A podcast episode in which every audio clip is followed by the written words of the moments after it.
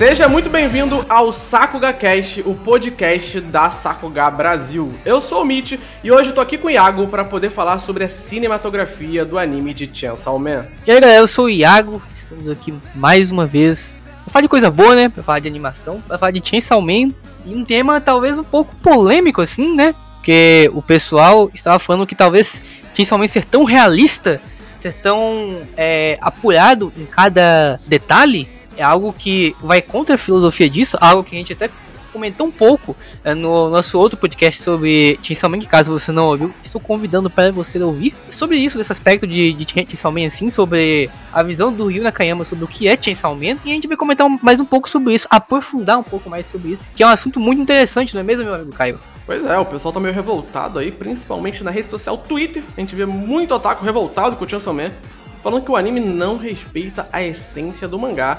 Mas será que é isso mesmo? Será que o anime não está respeitando a essência do mangá? Será que o anime ser tão bem animado, tão produzido, tão realista, né, como eles gostam de dizer, vai contra tudo que o mangá pregou até hoje? Será que o anime de Chainsaw não respeita os fãs? Então a gente vai tentar aí conversar sobre isso e ver se é isso mesmo, né? Vamos ver se no fim Chainsaw é um desrespeito ambulante ou se o pessoal só tá ficando doido mesmo. Mas antes de mais nada, querido ouvinte, eu peço para que você, né, ligue o sininho, ative o sininho lá no Spotify para sempre ter notificação dos novos episódios do Sakuga Cast e também dê cinco estrelinhas lá, avalie o podcast de maneira positiva, porque isso ajuda o Spotify a recomendar mais o podcast.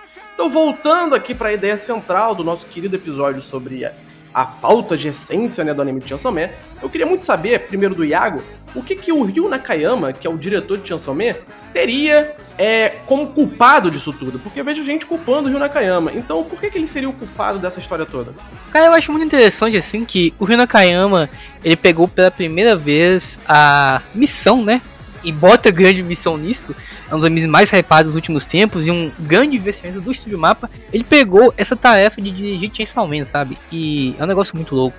E como, principalmente porque é a primeira direção dele, então eu fico vendo isso e, e, pensando, cara, que tipo de abordagem o Yu Nakayama iria fazer pra Chainsaw Man? Aí ele decidiu fazer um negócio, uma pegada mais realista e que eu pessoalmente eu achei que ficou muito é, bonito assim. Ele tem algumas abordagens, algumas incrementações bem interessantes.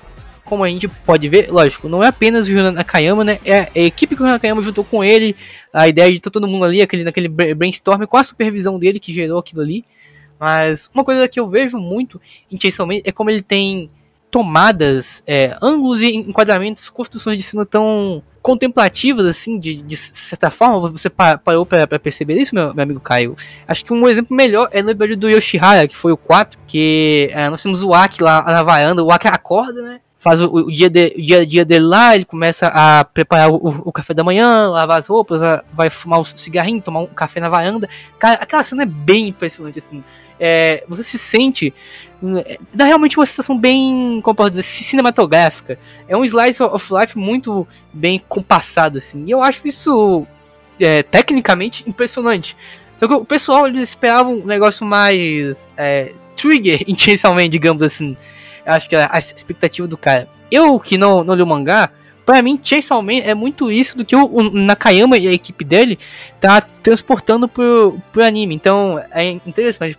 Pra mim, Chainsaw Man, ele é muito sóbrio, assim. Ele é muito, às vezes, até silencioso. Ele é muito compassado, ele é muito contemplativo. Eu acho que tá funcionando muito bem. Eu, é, eu acho que se fosse do, da maneira que o pessoal tá, tava falando e tava querendo, é, seria uma interpretação bastante diferente da forma como a gente tá vendo agora. E eu não sei como é que eu consigo imaginar isso. Você, como leitor do, do mangá, cara, o que, que, você acha? Qual é a sua é, perspectiva em relação a isso? Então, eu concordo que o anime de lançamento tá muito contemplativo. Tu até citou a cena do Ark, né? Aquela sequência. E eu gosto muito dessa sequência, porque, na minha opinião, ela só funciona bem daquela forma, não só pela animação e também não só pelo storyboard dela. Eu acho que a edição de som de Chainsaw Man é tipo de alto nível o trabalho de mixagem e edição de som em Chainsaw Man no geral tá sendo um trabalho esplendoroso. Essa cena, essa sequência aí em questão, como que é no mangá? Ela é desse jeito também assim, toda, como podemos dizer, é, de, de, detalhada na, nas ações ou é mais curta? Que não foi uma, uma extensão? Como é que foi? Ela não existe, eu acho, porque tipo Ela nem existe? Ela, se existe, é só alguma menção ali do Aki fumando, alguma coisa. Mas eu tenho quase certeza que é uma cena extra que colocaram ali, tá ligado?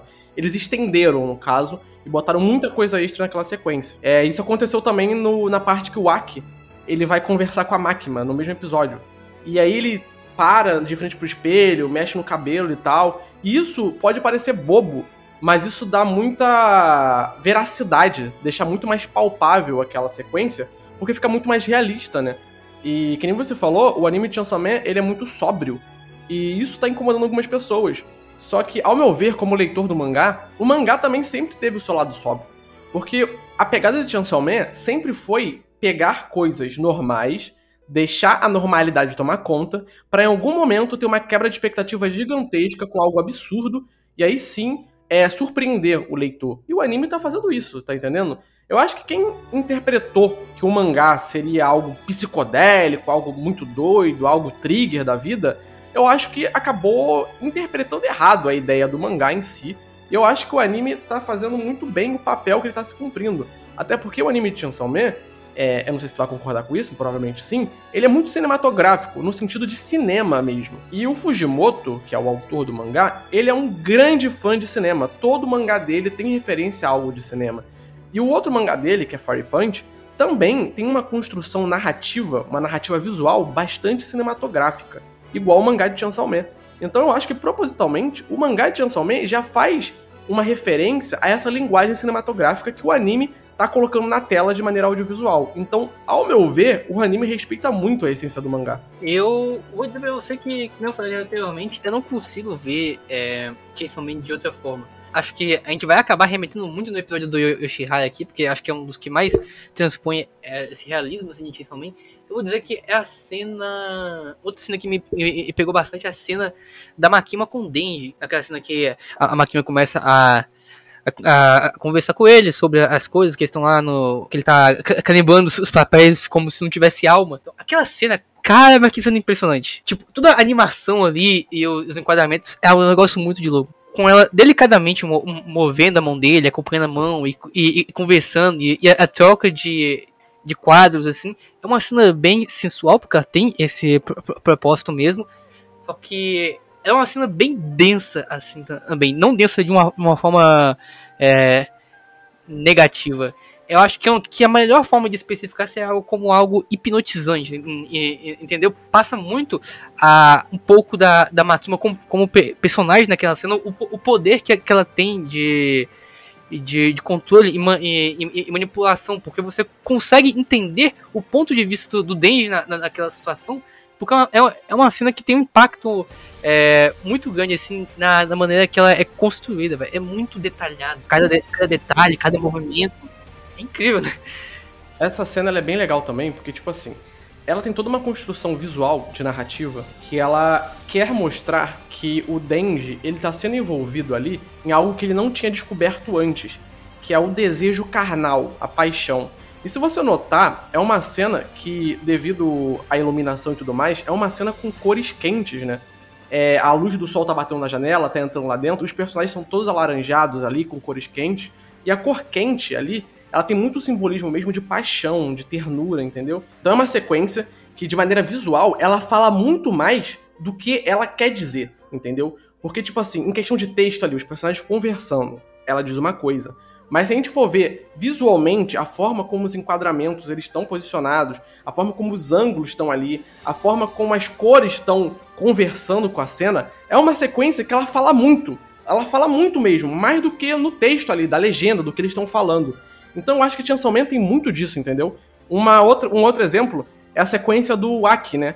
Do passado do Aki lá, quando ele era criança. Se tu notar, é uma sequência onde tem muito azul. O céu é muito azul. Porque é a infância do Aki. É uma parte tranquila. O azul, ele tem um simbolismo de tranquilidade. Então o Aki ali, tranquilo, na infância dele, com o irmão, tem aquela parada mais fofa, desenvolvimento e tal, para no final ter a tragédia. E a tragédia choca, porque é tudo tão normal, tudo tão de boa, que chega aquela tragédia gigantesca e caraca. E aí tem uma mudança, que tem uma, uma, uma transição com sobreposição de camada ali, que vai do Aki criança pro Aki adulto, né? E o, o Aki criança tá com aquela cara espantada, com fundo azul. E quando troca pro Aki adulto, o Aki tá com aquela cara sem emoção, com um fundo branco, totalmente nebuloso, porque ele tá numa praia. E essa mudança também simboliza, porque o branco ali tá simbolizando o vazio do Aki. Aquele, as nuvens está simbolizando todo o coração nebuloso que ele tá com a da vingança. Então, o anime de Chainsaw Man, ele é muito bom, não só em questão de animação, mas como construção de narrativa também. E isso é muito legal, cara, é muito legal. Eu acho que o fã que não consegue aproveitar isso, ele tá deixando de lado uma das produções mais interessantes dos últimos anos. E vou dizer mais, eu que comecei pelo anime, eu acho que quando eu fosse ler um mangá de, de Chainsaw Man, eu for ler um mangá, é, eu não conseguiria enxergar ele de outra forma, entendeu? Eu acho que eu só conseguiria chegar dessa forma que o anime é, me trouxe, porque Jason Man é muito isso. E eu acho que combina muito com o Jason Man. Pelo menos uh, ele tá me passando muito isso que eu não conseguiria imaginar, sei lá.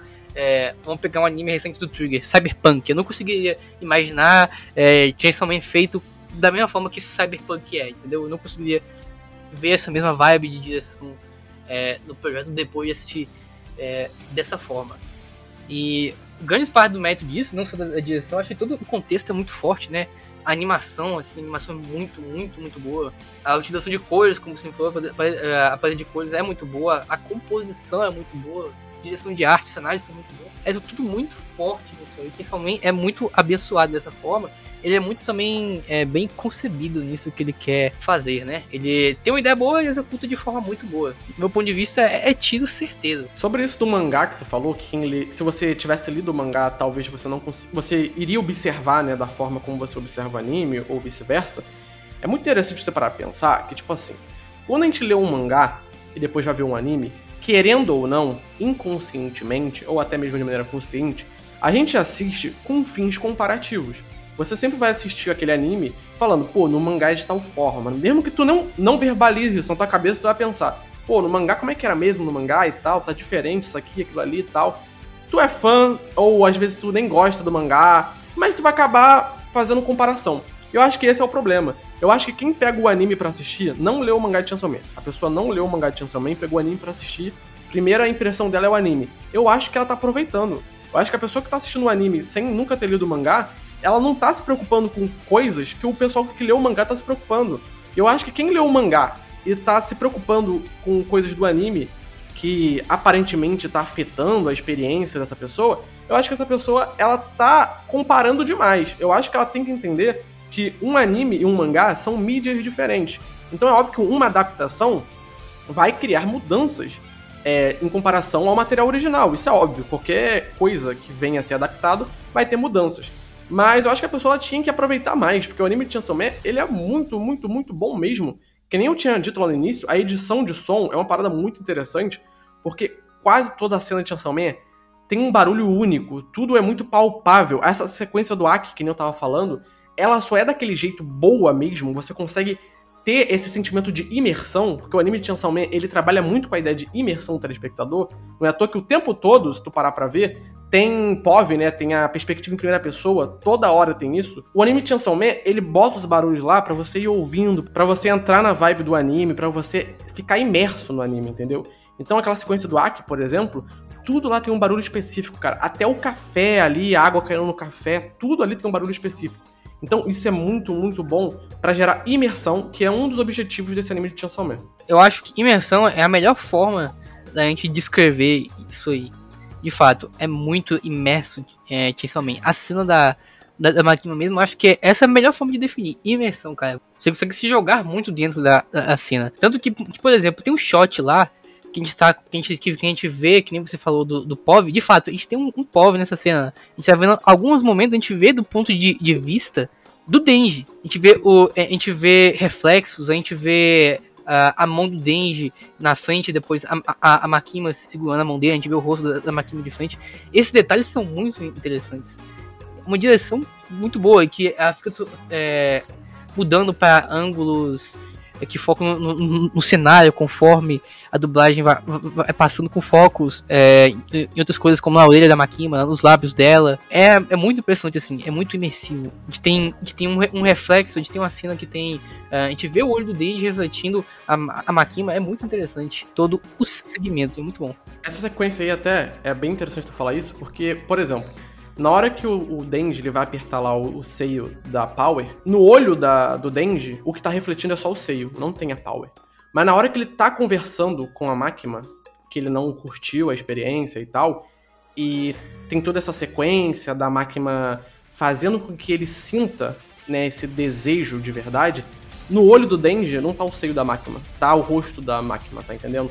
E no, no do olho da máquina tá o Denji. Então tem a conexão que o Denji não conhecia, ele não sabia que existia. Que fez ele despertar ali. Que a máquina sabiamente ali quis fazer ele continuar aos pés dela, né? Porque como o Denji, ele, entre aspas, já conquistou o objetivo dele, que era palpar um peito, né? Lá no caso da Power, ela não ia ter como mais controlar ele. Então ela meio que manda aquela paradinha ali para continuar tendo um motivo para ele continuar atrás dela. Mas enfim, então tem toda essa questão da narrativa visual que nem está pregando aqui o cast todo.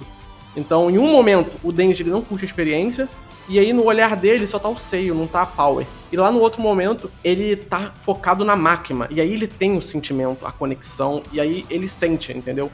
É uma sequência também que eu gosto muito, eu acho que no episódio 2 ou 3, que o Denji ele tá pegando uma latinha, comprando uma latinha, enquanto a Power tá brincando com um gatinho, é uma sequência que fica, sei lá, um, dois minutos em silêncio. É o Denji comprando a latinha, ele abre a latinha, ele bebe a latinha, ele pensa, ele olha pra máquina brincando com o gatinho, e aí ele olha pra latinha de novo. E aí pode parecer uma sequência boba, mas é uma sequência que fala muito, porque quando você para pensar que o Denji, que, sei lá, no episódio 1, ele tava lá passando fome, sem nada para fazer, e já no episódio 3, ele com o dinheiro dele tá comprando um refrigerante para ele beber, e aí ele bebe aquilo, ele pensa, ele olha pra Power e a Power tá brincando com um gato. E aí você já pensa, a Power gosta de gatos. E aí no episódio seguinte, tu já vê que a Power tem toda uma questão com gatos também. Então, são coisas bobas que na nossa cabeça é óbvio, porque a gente já viu várias coisas disso. A gente tem um repertório cultural na nossa cabeça, que a gente já viu vários filmes, vários animes, várias séries, já leu livros, quadrinhos, mangás, etc.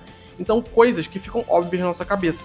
Então, quando a gente começa a racionalizar essas coisinhas que parecem bobas, a gente consegue ver muitas outras, e isso torna toda a experiência é, com a narrativa, com a animação e tudo mais, muito mais valiosa. Eu acho que Chainsaw Man é um anime essencial nesse sentido, principalmente para quem curte estudar semiótica e simbolismos e etc. Tem outro de detalhe aqui que eu não sei se você reparou, mas que é algo que eu acho muito é, charmoso em qualquer produção de anime, algo que, que geralmente não é muito é, empregado assim em produções para TV, porque é ridiculamente complexo. A gente vê mais em filme. Mas que realmente tem alguns momentos é, pontuais com isso. Acho que, por exemplo, no episódio 2 você mencionou que que é um bom exemplo disso, é uma cena animada pelo próprio Yoshihara, que é a introdução da Power, que a, a Power tá andando no, no, corredor e ela a, abre a porta e aparece pro Denji. Nessa cena, cara, tem um negócio que eu gosto muito, que é o reflexo de janela. Quando a luz passa pela janela e cria um, um, uma sombra, aquela sombra quadriculada, isso é muito bonito por causa que para você fazer isso, você tem que ter uma noção de, de perspectiva, etc, etc. Só que, além disso, nessa cena, é, como tem a, a, parede dividindo as, as janelas, não é em todos os momentos que tem esses, esses quadriculados. Ou seja, o animador, o Yoshihara, para desenhar essa cena com o reflexo do, do, do, da sombra quadriculada acertando a Power, ele teve que mudar o posicionamento da, da sombra frame por frame. Que é geralmente é uma coisa que o que anime geralmente não faz, né? Tem um sombreamento sóbrio durante a cena toda, com pouca mudança. E aqui não. É, você vê as, o, o, o sombreamento, a, a sombreamento, a, a iluminação é, se movendo em conjunto com uma personagem. Isso é um detalhe bobo e, e é tipo um negócio que passa por, sei lá, 3 é, segundos. Acabou muito realista, cara. E eu acho muito, muito legal. O bom de Chainsaw Man é esse. É que ele tem é, muita. Que nem mencionei anteriormente, né? Ele tem muita criatividade. Ele tem pessoas querendo fazer coisas interessantes e ele tem recurso para isso. Então o resultado é sempre muito bom para quem é, gosta desses mínimos de, de, detalhes, como uma cena muito bem animada, da, acho que nesse, nesse mesmo episódio da, da Akima apertando a, a gravata do, do, do Denji, ela faz o, o, o, movimento lá todo bonitinho. Para quem gosta desses mínimos detalhes assim, que também é recheado disso. É uma obra muito é, rica nesses detalhes. Mas aí, então vamos lá. Chegou o momento aqui do meu roteiro imaginário que eu tenho que fazer a pergunta. Então você tá dizendo que Chainsaw Man, né, não é uma produção mediana, é isso? Com certeza não.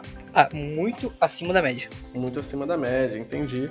Então você tá afirmando que Chainsaw Man é melhor que Bleach, é isso? É, exatamente. Tô, me, a partir do momento que eu afirmo que Chainsaw Man é uma produção acima da média, automaticamente eu digo que Bleach é ruim. Porque tem o mesmo sentido. Tô começando a achar que esse galo aí, que tá cantando de fundo, é fã de Bleach, hein, mano? Ele tá puto aí, hein? Um abraço pro nosso amigo DC, por sinal. Um grande abraço pro DC, apesar de eu gostar mais da Marvel, né? Mas um grande abraço para ele. Mas sobre Chainsaw Man, o foco é Chainsaw Man, Iago. Tu acha que o anime ele vai conseguir manter isso até o final? Eu acho que sim, cara. Eu acho que sim. Eu acho que ele vai se manter dessa forma até o final. Espero que se mantenha. Tem uns certos rumores aí que o episódio 8 vai ser de um diretor aí muito interessante. Aquele, aquele? Eu acho que vai ser aquele, viu? Eita. Aquele. Dá uma dica aí pros nossos ouvintes. Uma dica? Hum. O cara é bom com CGI, viu? Um CGI, caraca. É aquele que fazia camisa? É. Será que esse? Dizem que é, viu? Enfim, pode ser. Então tá, se não for, eu vou processar só com o Brasil. Mas eu acho que é melhor você processar o senhor Manabu Otsuka que mandou isso no saco zap, hein? Caraca.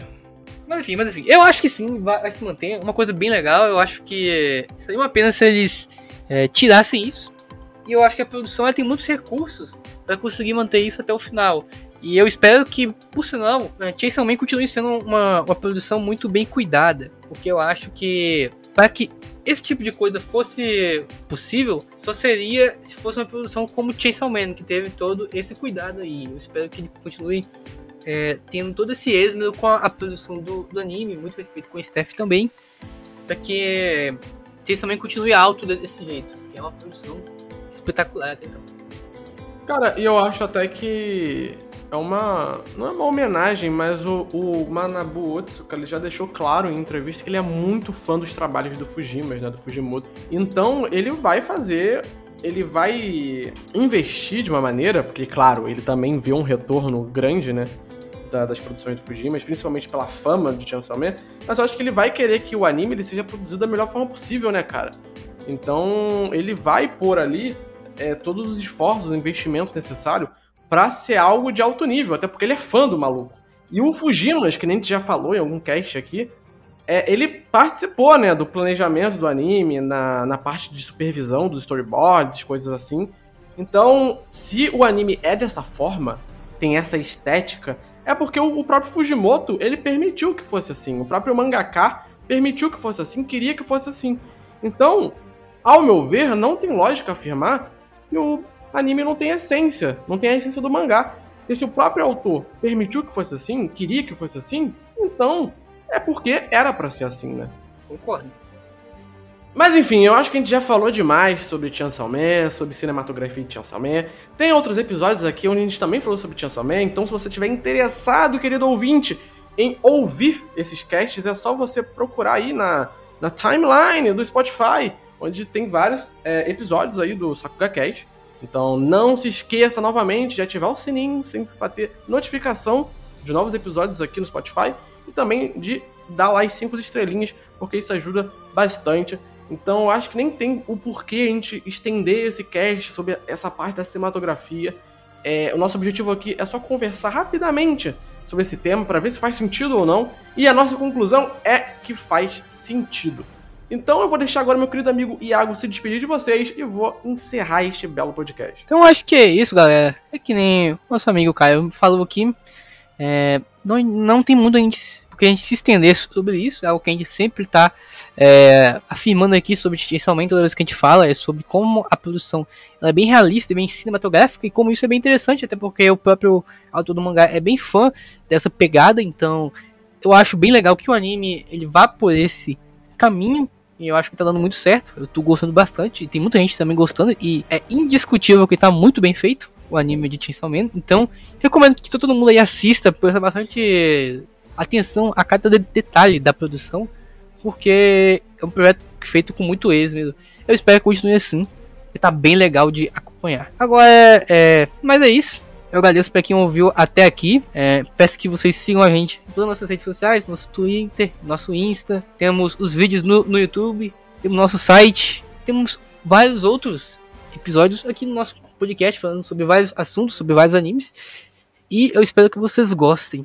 de acompanhar todo esse conteúdo aí. Logo, logo a gente volta com mais coisas. Talvez até de, de, de Chainsaw Man. Aí, vocês querem mais coisas de, de Chainsaw Man? Digam aí pra nós. É isso. Até o próximo episódio. Falou! Então é isso aí. Valeu!